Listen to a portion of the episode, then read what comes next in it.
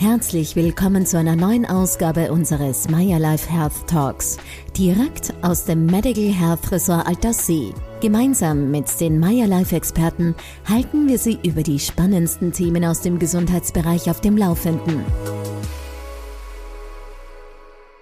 Heute unterhalte ich mich mit Dr. Ingrid Eisen über einen gesunden Schlaf und wie Schlafstörungen aus meiner Sicht zu beurteilen sind. Frau Dr. Eisen, ich freue mich sehr, Sie heute wieder im Gespräch haben zu dürfen. Ein herzliches Hallo auch von meiner Seite an unsere Hörer. Ich freue mich sehr auf ein Gespräch mit Ihnen. Frau Dr. Eisen, jeder von uns kennt sie mal mehr, mal weniger. Die Rede ist von Schlafstörungen. Wann spricht man denn überhaupt von Schlafstörungen? Da muss ich Ihnen leider recht geben. Schlafstörungen kennen wir alle, einmal mehr, einmal weniger. Im Idealfall nur einzelne Nächte betreffend. Von Schlafstörungen oder auch im Fachjargon Insomnie genannt spricht man, wenn es an Schlafquantität oder Qualität mangelt. Man hat das Gefühl, schlecht ein- oder durchzuschlafen, ist tagsüber vermehrt müde und es gibt zig unterschiedliche Schlafstörungen, circa jeder vierte Österreicher ist davon betroffen und man kann sie einteilen in Einschlaf, Durchschlafstörungen und insgesamt in ein Gefühl von einem nicht erholsamen Schlaf. Mhm. Jetzt ist ja ein Schlaf ja wahrscheinlich individuell oder der eine braucht mehr, der andere braucht weniger. Gibt es da so ein Gesamtding, wo man sagt, okay, das ist optimal? Die optimale Stundenanzahl gibt es nicht. Man kann äh, insgesamt sagen, dass Frauen vielleicht in etwa ein bisschen mehr Schlaf benötigen als Männer. Man spricht hier von circa acht bis neun Stunden pro Nacht. Männer kommen mit sieben bis acht Stunden gut über die Runden, aber ansonsten ist es eine sehr individuelle Zahl. In der Vergangenheit gab es Aufzeichnungen, dass zum Beispiel Einstein elf Stunden geschlafen haben sollte und Napoleon nur vier benötigt mhm. hatte wichtig ist, wie man sich am nächsten Tag fühlt. Wenn man mit weniger Stunden frisch in den Tag geht, ist es okay. Jetzt gibt's ja auch so den Mythos, ähm, vor zwölf sollte man unbedingt schlafen, weil das ist der gesündeste Schlaf. Stimmt das? Mm, ich habe einige Zeit in Sri Lanka gearbeitet und in der ayurvedischen Medizin war der Spruch immer Take the 10 PM Train. Und ich glaube, das entspricht auch diesem Ratschlag, äh, gegen 10 Uhr, zumindest vor Mitternacht, sollte man im Bett landen. Äh, ich glaube, wir kommen ein bisschen später auch darauf zu sprechen, an welchen Faktoren das genau liegen kann. Mhm. Welche Ursachen stecken denn jetzt meistens dahinter, wenn ich nicht gut schlafen kann? Es gibt ganz unterschiedliche Ursachen. Stress ist sicher eine der häufigsten Ursachen, die hinter Schlafstörungen stecken können. Es können aber auch körperliche Erkrankungen, vor allem Schmerzen sein, Lungenerkrankungen, die das Atmen behindern, sowie Asthma, rheumatische Erkrankungen des Bewegungsapparates. Es kann das Schnarchen sein, das eigene, sowohl wie auch das Schnarchen des Partners, das einen wach hält äh, und ziemlich nervig sein kann. Es können hormonelle Veränderungen ähm, ein äh, Grund sein. Hier äh, ein Appell an unsere Hörerinnen. Auch äh, in der Menopause oder davor kann der Schlaf gestört werden.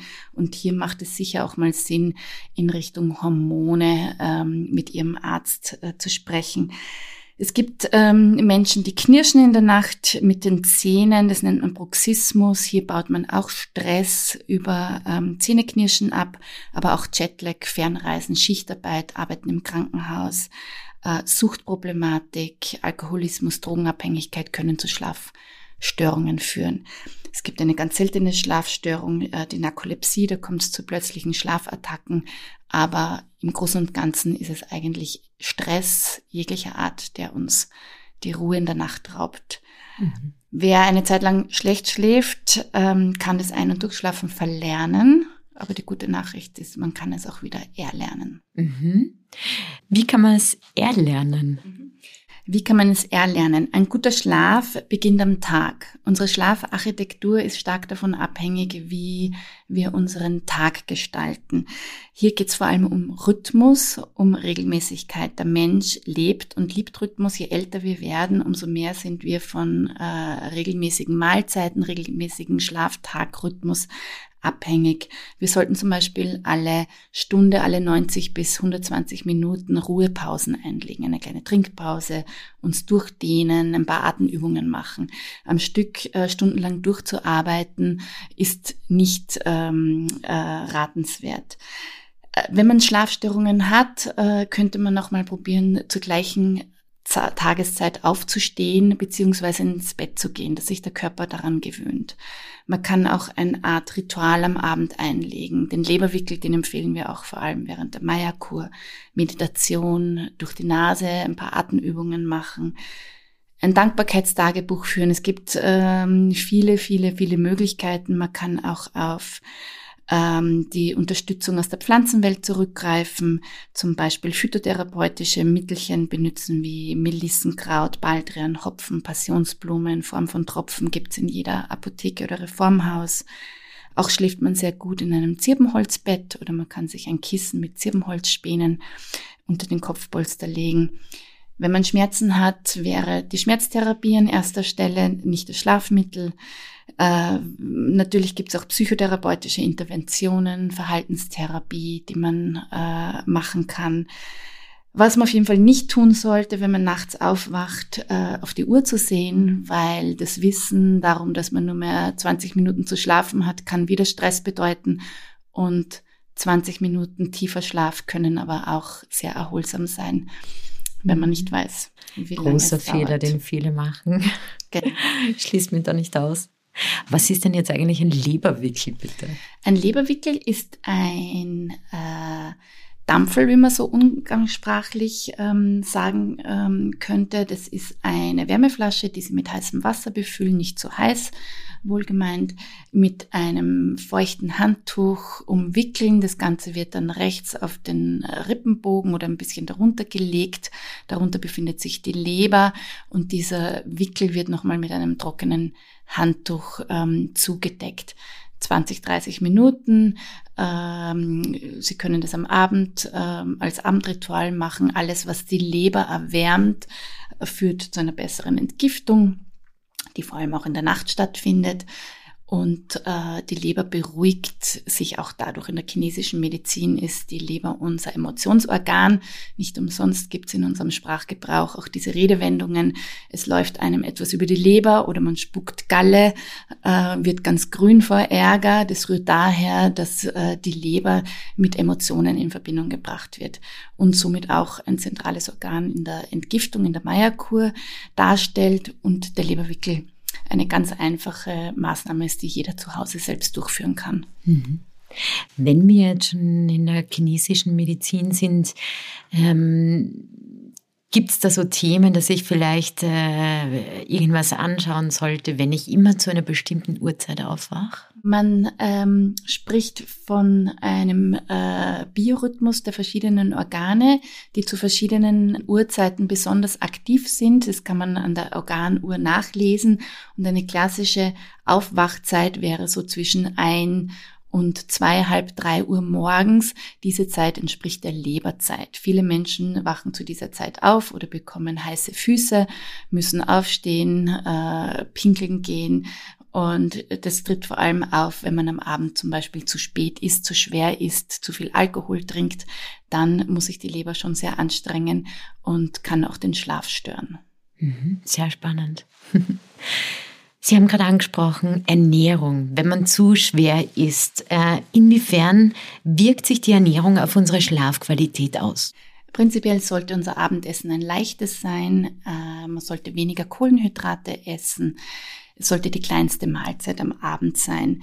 Wenn man jetzt zu hastig ist, übermüdet ist, zu schnell ist, vielleicht auch ähm, zu viel Alkohol trinkt, dann äh, kann es zu Fehlverdauung führen und diese Fehlverdauungs Nebenprodukte, die durch Vergärung oder, oder Verrottung in unserem Darm ähm, entstehen, führen dazu, dass man einerseits ähm, zu viel ähm, Alkohol und Zucker bildet, äh, zu viel Histamin als Nebenprodukt. Das kann zum, einen, zum Ansteigen der Körpertemperatur führen. Der Körper sollte ja nachts eher abkühlen, um sich zu regenerieren.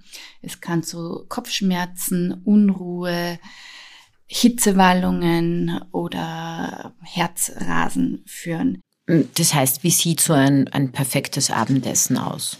Ein perfektes Abendessen wäre zum Beispiel eine Suppe, eine basische Suppe, deren äh, Basis Kartoffeln sein könnten, mit einem äh, Gemüse dazu oder gedünstetes Gemüse. Wenn man abends ausgeht oder ein bisschen mehr Hunger hat, ein gedünsteter Fisch oder ein kleines Stück äh, Fleisch, aber es sollte nicht die große Pizza sein oder äh, Pasta, wobei man dazu sagen muss, dass viele Menschen sehr gut schlafen auf Pizza oder Pasta. Hier spricht man vom äh, Pizza- oder Pasta-Koma. Man bringt sich dadurch selbst sozusagen schnell ins Bett. Meistens kann man dann noch tief schlafen, aber am nächsten Tag wacht man doch eher ähm, geredet auf und hat vielleicht mehr Wassereinlagerungen, wirkt ein bisschen verquollener. Mhm. Die leichte Abendkost ist eher kohlenhydratarm. Ähm, wie wirkt sich zum Beispiel Dinner Canceling auf die Schlafqualität aus? Das ist eine spannende Frage. Dinner Canceling und intermittierendes Fasten ist ja momentan in aller Munde. Ich möchte gleich vorwegnehmen, dass Dinner Canceling noch die bessere Variante von Intervallfasten darstellt. Vielleicht noch kurz als Erklärung. Intervallfasten heißt, dass man einen längeren Zeitraum von circa 14 Stunden nichts isst und nur Flüssigkeit in Form von Tee, Wasser oder Kaffee ohne Milch zu sich nimmt, um eben die Zelle in die Autophagie zu bringen. Autophagie ist, die, ist ein Selbstreinigungsprozess ähm, der eben in der Fastenperiode stattfindet. Davon verspricht man sich, äh, dass man weniger schnell altert, äh, man regeneriert besser und der Körper hat mehr Energie und Zeit, sich selbst zu säubern. Die meisten Menschen von uns tendieren aber, das Frühstück wegzulassen und hauen am Abend nochmal kräftig rein. So sollten wir ähm, intermittierend Fasten nicht machen. Es ist wirklich besser, Dinner Canceling zu machen. Dinner Canceling würde heißen, zwischen der letzten Mahlzeit und dem Frühstück liegen 14 Stunden. Die letzte Mahlzeit wäre dann irgendwann einmal um vier, fünf, sechs am Abend. Ist aber nicht für jede Person täglich zu empfehlen. Als Stimulus, als Stoffwechsel, Unterstützung, Booster zwei, dreimal in der Woche, aber sicher nicht jeden Tag da auch wieder ganz individuell. Bitte ähm, nicht über den Kamm scheren. Vor allem wir Frauen sind hier ein bisschen empfindlicher und sollten auch auf unseren Zyklus Rücksicht nehmen und vielleicht in der zweiten Zyklushälfte nicht jeden Tag äh, intermittierend fasten. Das kann auch eher auf unsere Energieressourcen gehen. Hm, es gibt einfach Menschen, spannend. die sollten sich mehr nähern und regelmäßig warm essen und dann gibt es Menschen, denen zwei Mahlzeiten täglich auch reichen. Jetzt haben Sie gerade vorher gesprochen von einer Suppe etwas Leichtem am Abend. Ähm, welche Lebensmittel sollte man am Abend vermeiden? Am Abend ähm, sollte man auf jeden Fall kein Koffein zu sich nehmen, zumindest vier bis sechs Stunden vor dem Schlaf meiden. Jetzt könnten so manche Italien-Fans äh, einwenden, aber in Italien der Espresso am Abend äh, macht ja auch nichts. Es ist ein bisschen eine Gewohnheitssache und ähm, man muss auch dazu sagen, dass ein kurzer Espresso weniger Koffein enthält als ein Lungo oder ein Filterkaffee. Prinzipiell sind die meisten Menschen aber auf Koffein sehr äh, sensibel und Koffein kann aufputschen, sollte am Abend vermieden werden. Alkohol abends in größeren Mengen genossen stört den Tiefschlaf. Man sollte auch äh, Anstrengung abends meiden, Sport, heiße Sauna und zu viel Arbeit. Wie sieht's denn jetzt mit Rohkost und so aus? Weil ich glaube, mhm. viele essen gerne Salat am Abend. Mhm. Und bei euch habe ich gelernt, kein Salat. Mhm. Salat ist am Abend Gift. Mhm. Ich glaube, dass viele Menschen vor allem abends Salat essen, weil sie sich etwas Gutes tun wollen und eben diese Empfehlung am Abend etwas Leichtes zu essen, ähm, dieser Empfehlung nachgehen wollen und hier aber ein bisschen in die Irre geführt werden. Rohkost ist meistens gar nicht so leicht verdaulich, wie wir äh, meinen könnten. Der Körper muss ähm, das rohe Gemüse, den rohen Salat, das rohe Obst erst einmal erwärmen und dann auch vergären. Und diese Vergärungsprozesse führen im Körper eben, wie zuvor erwähnt, zur Produktion von Zucker, von Alkoholen, und äh, machen unseren Schlaf auch ein bisschen, stören unseren Schlaf. Eine ideale ähm, Ernährung abends ist gedünstet oder gekocht, aber auf keinen Fall roh. Unsere Verdauungsorgane können Rohkost am besten am Morgen zum Frühstück oder zum Mittagessen verdauen. Wir sagen nach vier Uhr bitte keinen Salat, keine Rohkost, kein Obst mehr. Mhm. Wie hängt denn jetzt eigentlich der Darm mit einem guten Schlaf zusammen? Also um, um was geht's da überhaupt? Ähm, alle von uns kennen das Glückshormon, das Serotonin, und die meisten von uns meinen, dass das im Kopf entsteht oder produziert wird. Dem ist aber nicht so. Spannenderweise wird das Serotonin, unser Glückshormon, zu über 90 Prozent in unserem Darm produziert und auch dort äh, gebunkert. Es entsteht in sogenannten enterochromaffinen Zellen, die durch die Darmbakterien zur Serotoninproduktion angeregt werden. Wir haben sozusagen unsere eigene Glücksküche immer mit uns und somit ist ein funktionierender Magen-Darm-Trakt wichtig und trägt zu unserem Wohlbefinden bei. Daher macht Essen glücklich.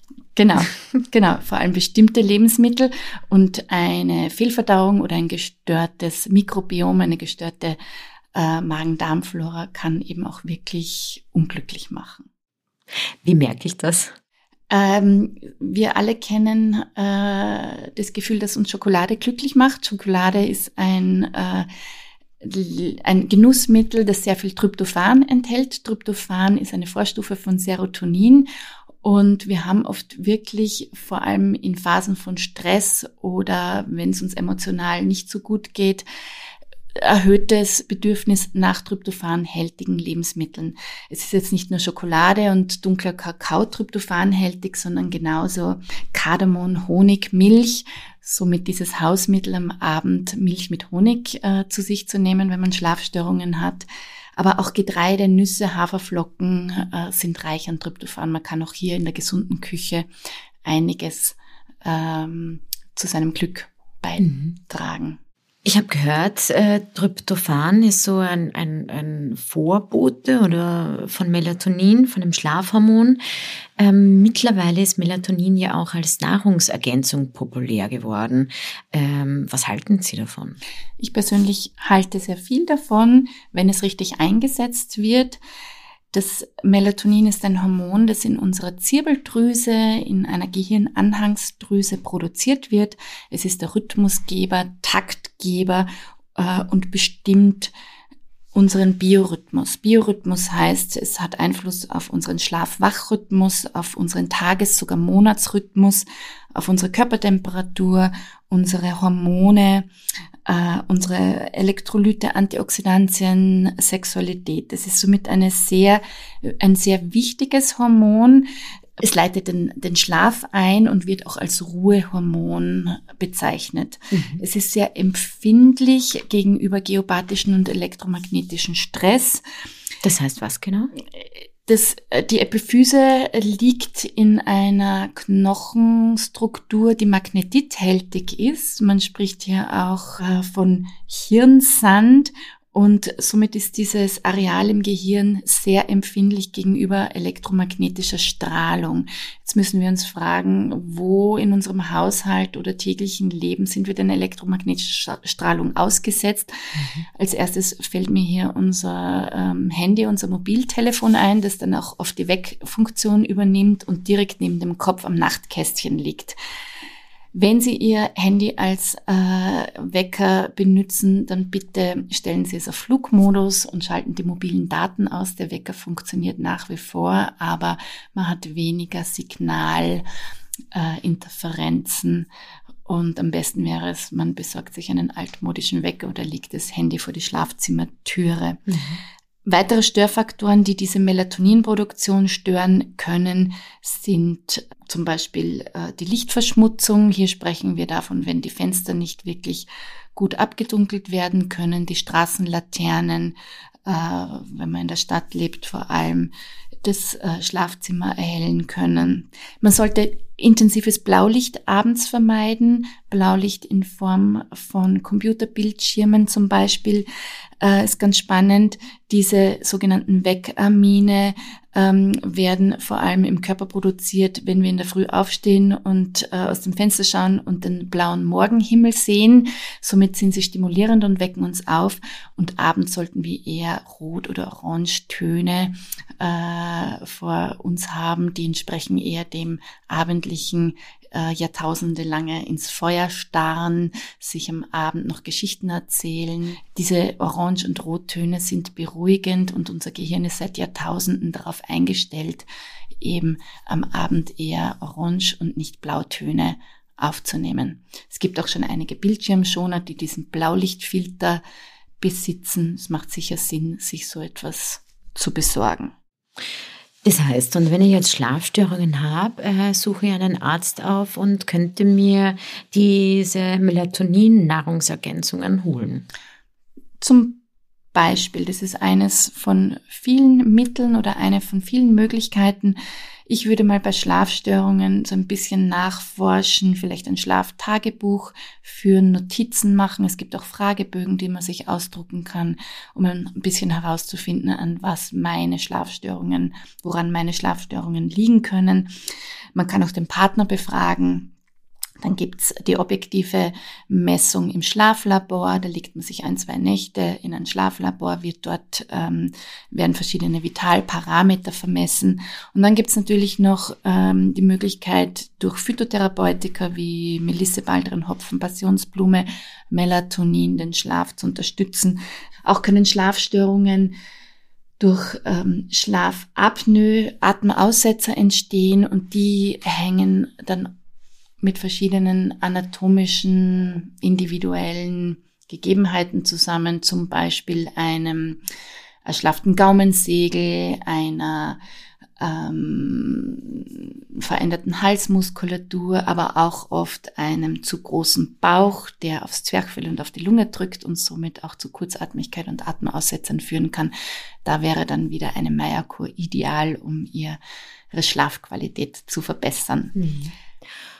Und die Nasenschleimhaut, oder? Die mhm. spielt, würde auch eine Rolle spielen?